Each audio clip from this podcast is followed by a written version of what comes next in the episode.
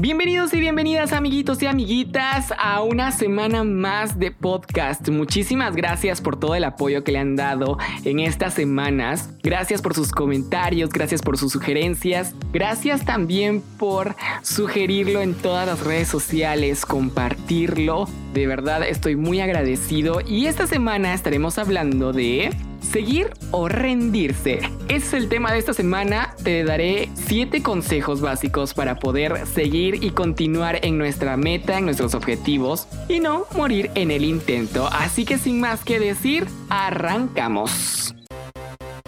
3, 2, 1. Hablando con Juanca. Este es un espacio creado especialmente para ti Aquí encontrarás temas de interés, motivacionales, superación personal y siempre llenarnos de actitud positiva. Iniciamos. Hola amiguitos, esta semana sigues o te rindes. El tema de hablando con Juanca. Yo soy Juanca Varillas, así que hoy estaremos hablando de si seguimos o nos rendimos cuando nos planteamos metas, objetivos o soñamos en grande. Y es que hay momentos en la vida en que parece que todo está perdido y la única solución que vemos es tirar la toalla o rendirnos. Y algo que nadie nos dice nunca es el camino será difícil, sino que nos dicen a veces, muchas veces, eh, es fácil, lo vas a lograr. Pero son personas que les ha tocado, por decirlo así, un toque de suerte y el camino de ellos ha sido corto, pero no todos los caminos son iguales o no, no a todos nos toca igual. A mí me gusta mucho decir que los caminos difíciles pues están llenos de propósitos, de retos y de pruebas que nos van a ayudar en un futuro para llegar y cumplir nuestra meta y nuestro objetivo. Por eso hoy tendremos 7 ideas motivacionales sencillas pero eficaces que harán un poquito divertido el proceso de llegar a la meta, obviamente. Y no importa lo duro que sea el camino, porque nos divertiremos en el proceso. En el primer punto tenemos aprender de los fracasos. Muchas veces en este punto nos topamos con que pues fracasamos una vez y ahí la dejamos y tiramos nuestro objetivo, nuestro sueño o nuestra meta y decimos no, esto ya no puede continuar. Aquí llegué, no se está dando como esperaba y quiero mejor dedicarme a otra cosa, mejor me planteo otro objetivo, otra meta o sueño otra cosa. Para esto no soy bueno o no soy buena. Oh rayos, ¿y entonces cómo aprendemos de los fracasos? Bueno, hay que verle el lado positivo a cada uno de estos fracasos. Evaluar qué es lo que hicimos mal y cómo podemos usar esta experiencia en un futuro para que no nos vuelva a pasar, pero ya sabemos cómo enfrentarlo cómo levantarnos y cómo continuar. Así que esto nos va a ayudar a que valoremos mucho más todo el proceso y que cuando lleguemos tengamos tanto cariño por lo que hemos logrado que vamos a disfrutarlo aún más. Así que no hay que ver todo el tiempo las cosas negativas, sino hay que ver cómo qué aprendimos de este fracaso. Hay que aceptar nuestros errores, pero no hay que dejar que pasen por desapercibidos o dejarlos pasar por altos, sino simplemente darnos cuenta, pensar y averiguar qué hemos hecho mal y cuáles han sido las consecuencias. Es muy importante que sepamos cuáles han sido nuestras consecuencias de las decisiones que hemos tomado, porque si en un futuro nos presentan otra vez esas decisiones o estos fracasos, pues obviamente ya sabemos cómo responder hay que estar seguro del aprendizaje y te servirá para más adelante en cualquier decisión, en cualquier circunstancia que ya te hayas topado con esto y digas, wow, ya pasé por esto, sé cómo reaccionar, sé qué hacer. Y por eso es lo divertido de los procesos o del camino. Por eso digo que está divertido el camino porque obviamente le vamos a dar vuelta a todo el proceso. Vamos a ver el lado positivo. Así que el punto número uno, aprender de los fracasos. Ahora vamos con el punto número dos. Hay que tolerar la frustración. ¿Cuántas veces no nos hemos frustrado? Y digo, ¿Cuántas veces en nuestra vida no nos hemos frustrado? Oh, vaya, yo creo que me he frustrado más de lo que he vivido. Vamos, que no es para tanto, pero el desesperarse no es bueno para nadie, de verdad. Es importante no tener prisa, sino ser constante y aguantar eso, aguantar la frustración. Muchas veces nos vamos a sentir frustrados porque no estamos logrando en el tiempo que nosotros queremos nuestra meta, nuestro objetivo o nuestro sueño. En esta vida no tenemos que hacer una carrera de velocidad, sino una maratón y e ir tomando descansos en el camino. ¿Por qué? Porque tenemos que ir evaluando cada paso que damos. No podemos correr, ir contra corriente. Algo que me impactaba mucho la semana pasada es que hablaba con una amiga acerca de luchar por nuestros sueños. Muchas veces nosotros decimos, es que estoy luchando por mis sueños. Pero ¿te has puesto a pensar qué significa la palabra luchar? Muchas veces esta palabra es negativa.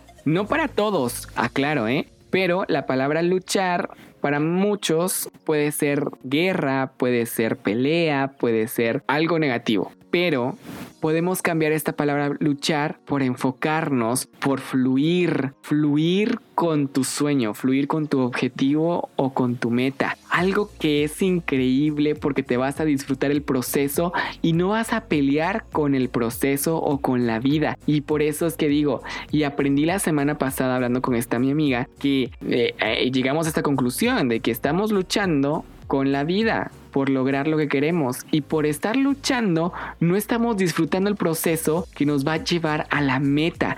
Y entonces cuando ya llevemos un largo camino recorrido y ya estemos cerca de nuestra meta va a ser tanta nuestra frustración que vamos a abandonar eso porque ya no nos los estamos disfrutando. Ya no estamos pasándola bien, sino nos estamos estresando y estamos peleando. Entonces hay que aprender de eso. Así que la verdad es que hay que ir despacio, lento pero seguro, como dicen por allí, pero aprender a tolerar la frustración. Eso será momentáneo, será pasajero, pero vas camino a tu meta. Piensa en eso. Ahora vamos con el punto número 3.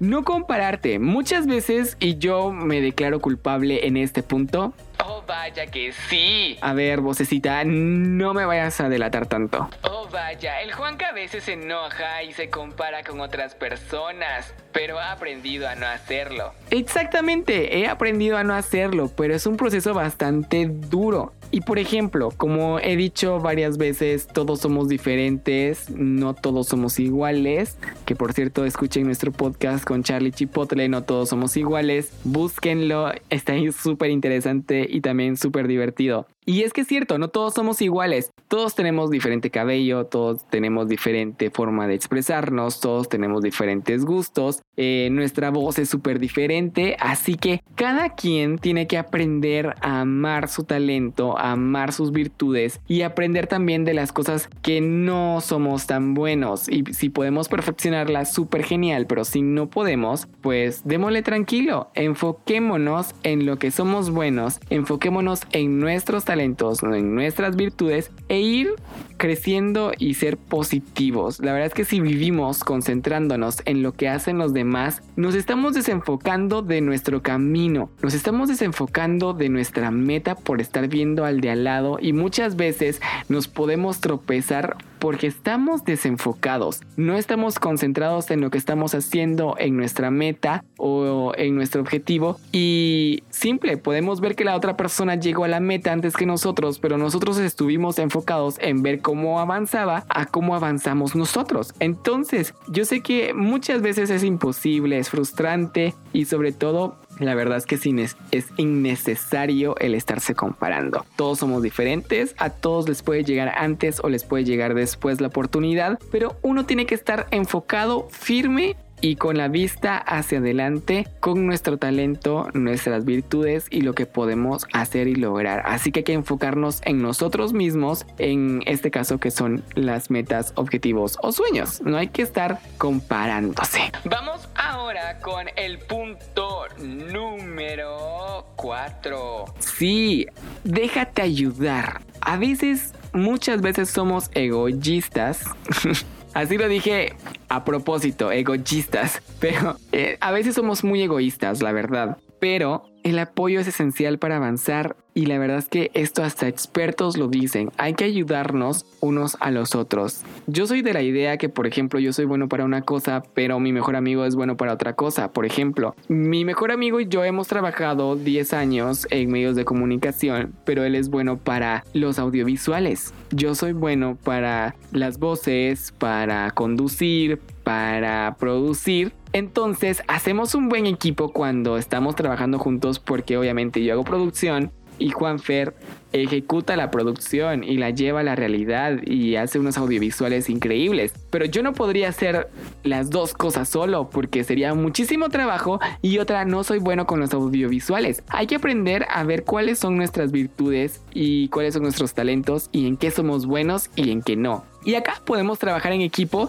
y dejarnos ayudar. Esto va a hacer que la meta o el camino hacia la meta sea acompañado y poder ir trabajando mutuamente y vas a sentir que vas a ir más rápido. Aparte, dos cabezas piensan mejor que una, imagínate cuatro cabezas piensan mejor que una. Así que si tienes un equipo de trabajo, pues aprovechalo y saca las virtudes de cada quien y así van a avanzar mucho más rápido en su meta o en su objetivo. Vamos con el número 5 ser intuitivo. A veces, muchas veces, hacer caso de la intuición es al fin y al cabo fiarse de uno mismo. Muchas veces nosotros somos los desconfiados de que podemos lograr alguna cosa o que ¿será que lo hago? ¿Será que no lo hago? Eso le pasa mucho a la vocecita, la verdad. Oh rayos, creo que me has descubierto, Juanca. La verdad es que yo siempre he dicho, ¿será que lo hago o no lo hago? Y al final no me atrevo. Y creo que ya hubiera logrado muchas cosas de ser así. Exactamente, muchas veces ya hubiéramos logrado hacer cosas, pero nosotros mismos nos autosaboteamos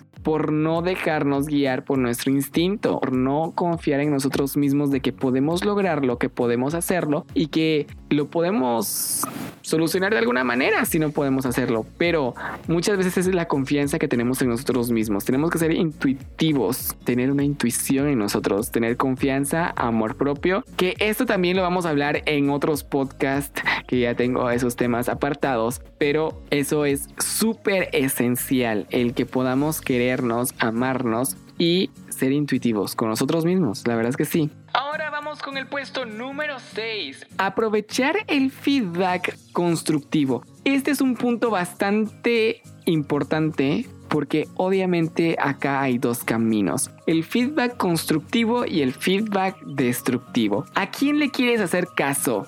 Vaya, no había pensado en eso. Siempre había escuchado feedbacks destructivos. Creo que esa es la razón por la que no avanzo. Exactamente. Muchas veces le ponemos tanto coco o atención a los feedback, comentarios, opiniones negativas que nos la creemos y muchas veces no le ponemos atención a esos consejos o ese feedback constructivo o opiniones constructivas o como decimos muchas veces, es que son críticas constructivas. Las críticas constructivas no existen, pero sí existen los feedback o una comunicación constructiva, consejos constructivos. Es que la crítica siempre va a ser crítica, nunca va a ser constructiva, pero es muy común usar esa frase, así que va a ser válido, está bien, usemos esa, esa, esa frase. Eh, la crítica constructiva muchas veces es buena porque obviamente nos van a incentivar y nos van a llenar de confianza para seguir haciendo lo que queremos hacer, para cumplir nuestras metas, objetivos o sueños. Pero si escuchamos las cosas negativas, eso va a hacer que retrocedamos muchísimo más, el proceso sea mucho más lento y no veamos tan cerca nuestra meta, sino la vamos a ver mucho más lejos porque le estamos aumentando más camino, más y más y más. Así que creo que muchas veces hay que ignorar esas vocecitas negativas. Oh, vaya, ¿estás diciendo que yo soy negativo? ¿Quieres ignorarme? No, no es que te quiera ignorar y aparte no eres negativo. Bueno, a veces, pero no siempre. Así que bueno, vamos ahora con nuestro último nuestro último punto.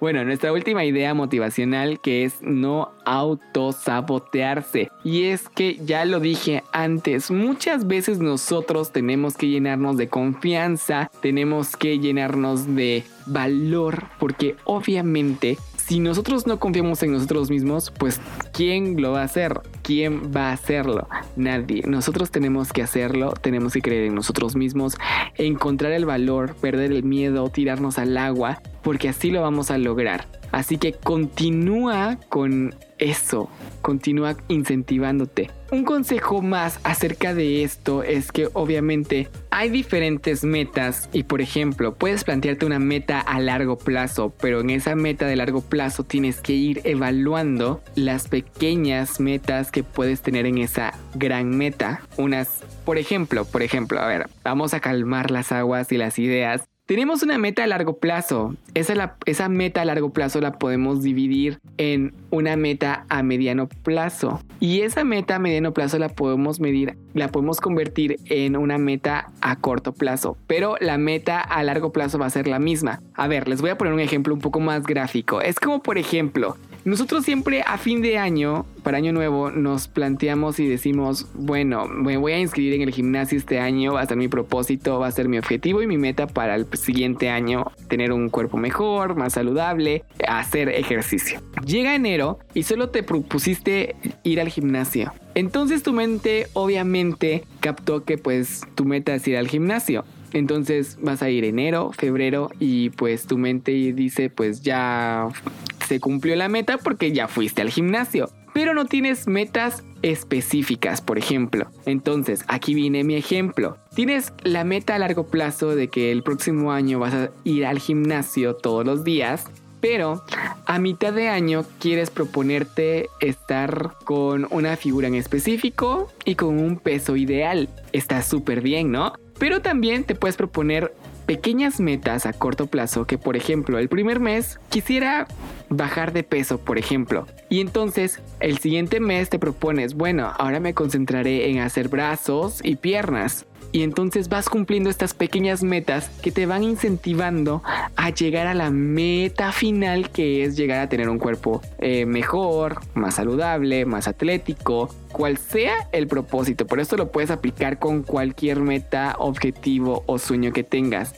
Hacer metas pequeñas que las vayas evaluando y eso te va a ir motivando a seguir haciendo más metas pequeñas para llegar a la meta final que va a ser mucho más satisfactoria porque has visto resultados durante esas metas cortas que te has propuesto. Así que bueno, llegamos ya al final de este podcast, pero antes de, irnos, me encantaría leer comentarios que recibí en mis historias de Instagram, arroba juanca-varillas, acerca de este tema. ¿Sigues o te rindes? Esa era la pregunta, ¿cómo le hacen o qué hacen para no rendirse? Shawnee dice, cada vez que me rendiré, recuerdo que la recompensa valdrá la pena y sigo echando penca. Así dice, me parece súper genial. Estos comentarios me encantan muchísimo, el de Kimi también está interesante, dice, le busco sentido a lo que hago y me visualizo completando esa meta. Me llena mucho para seguir. Es lo que hablábamos, que cada vez que cumplimos una meta corta, nos incentiva a seguir para crear más y llegar a nuestra meta final. Poderosa Guerrera dice, por supuesto luchando cada día, teniendo claro el objetivo y en cuánto tiempo quiero alcanzarlo. Recordando siempre que Dios tiene un propósito especial en mi vida y sus planes son perfectos. Exactamente, la verdad es que muchas veces olvidamos ese punto de que Dios tiene un control en nuestras vidas y pues Él tiene nuestra vida ya planificada y Él nos va echando la mano, pero también nosotros tenemos que echarle la mano a Él con tomar buenas decisiones y si no aprender de ellas para seguir haciéndolo. Pero siempre hay que poner a Dios delante de nuestras cosas para que salgan mucho mejor. Astrid dice, el secreto es luchar contra la marea y jamás rendirse. Eso está genial, genial, genial Astrid, poder seguir tratando y jamás rendirse. La verdad es que no hay que rendirse jamás, hay que llegar a nuestra meta. Josué Ramírez dice, aprendiendo y haciendo cosas nuevas, experimentar y trabajar mucho. La verdad es que sí, es súper necesario poder trabajar y no rendirse, porque muchas veces a veces queremos que las cosas nos vengan fáciles, pero no es tan fácil. Tenemos que aprender a que hay que esperar, pero también hay que trabajar, hay que dar nuestro aporte a nuestra meta, objetivo, sueño o lo que sea. Así que bueno, llegamos al final del podcast hablando con Juanca. Muchísimas gracias por quedarse hasta el final. Recuerden seguirme en mis redes sociales, Juanca-Varillas en Instagram, en Facebook me encuentran como Juanca Varillas. Y también recuerden escucharme eh, con Charlie Chipotle en el podcast de No Todos Somos Iguales. También lo encuentran aquí en Spotify. Eh, escuchen el podcast que pues salió ayer, lunes, que es Relaciones a Distancia, está increíble, está interesantísimo, así que los invito a que vayan y lo escuchen, igual nos sigan en nuestras redes sociales para que estén enterados de los próximos temas. Estamos como No Todos Somos Iguales Podcast en Facebook y en Instagram estamos como NTSI Podcast. Así que bueno, los espero por allí también en mi Instagram para las siguientes dinámicas de los temas para los siguientes podcasts para que ustedes puedan comentar, opinar o si quieren pedirme algún consejo. Yo soy Juan Cabarillas y nos escuchamos hasta la próxima. Chao.